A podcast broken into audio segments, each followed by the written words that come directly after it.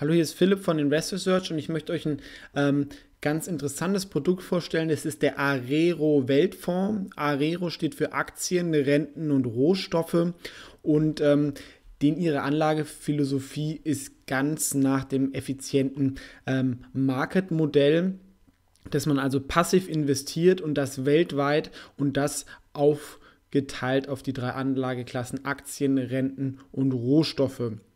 Wir sehen hier 60% Aktien, 25% Renten, also Anleihen und 15% Rohstoffe.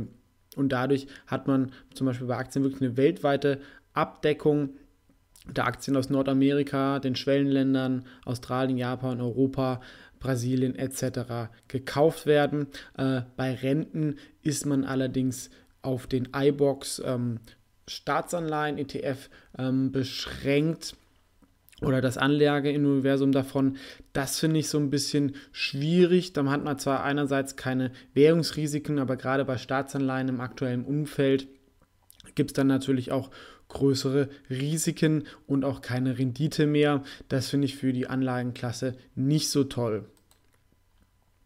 Rohstoffe sind natürlich auch wieder weltweit, also Energie, Edelmetalle, Industriemetalle und auch Agrarrohstoffe, macht vor allem auch aus Diversifikationsgründen Sinn.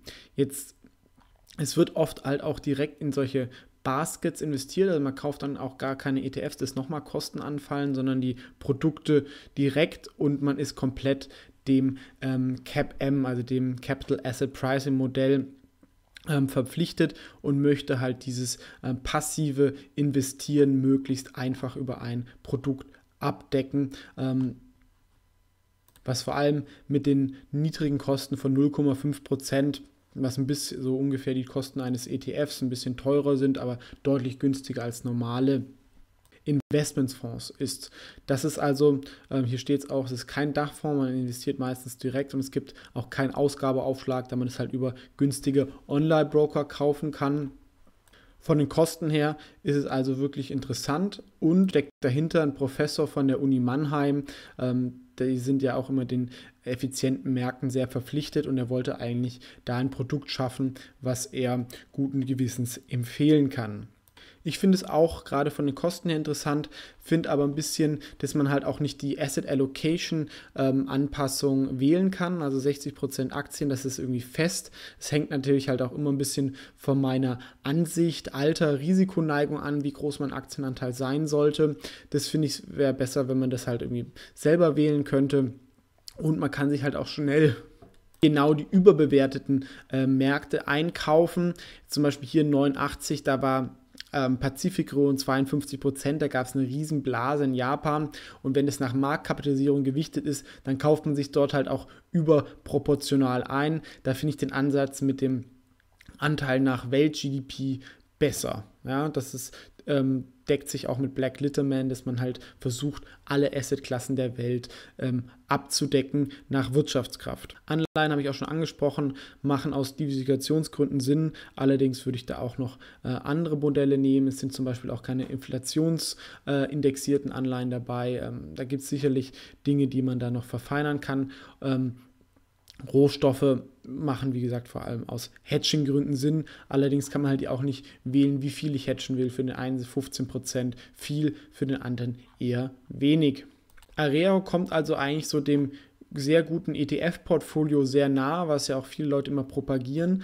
Trotzdem, wenn man dann auf die aktuelle Performance schaut, ist es dann doch auch eher ernüchternd. In den letzten drei Jahren ähm, waren es 8%. Ähm, da sind auch keine Dividenden oder was enthalten, die ausgeschüttet werden. Das wird alles einbehalten. Das ist also das, was man so mit dem typischen ETF-Portfolio irgendwie schaffen kann. Auf fünf Jahre sind es 21 Prozent. Das ist alles nicht die Welt und wir sehen es auch hier. Beim Top waren wir hier bei 187 und beim Down bei 150. Das ist halt auch ein maximaler Verlust trotz Hedgefonds, ähm, Hedges von Rohstoffen und Anleihen von über 20 Prozent. Zeigt natürlich, dass wir hier wirklich auch einen kleinen Mini-Crash hätten, aber auch, dass halt dieses Risikobeschränkung man vom ETF-Portfolio auch nicht so erwarten kann. Deswegen sind sie auch eher bescheidene Fondsnoten, auf die man aber halt auch nicht so viel geben kann.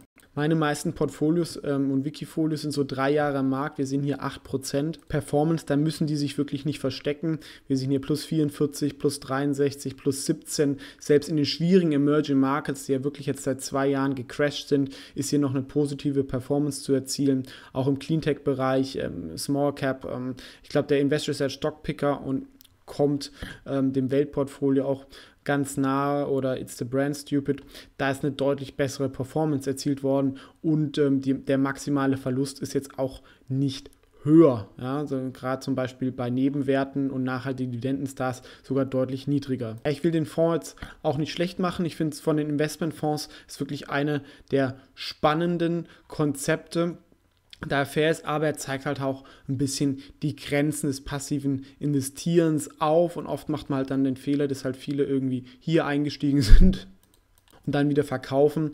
Ähm, für einen typischen ETF oder Fondssparplan ist das hier eigentlich ein ganz gutes Produkt. Allerdings, wie gesagt, hat noch ein paar angesprochene Schwächen.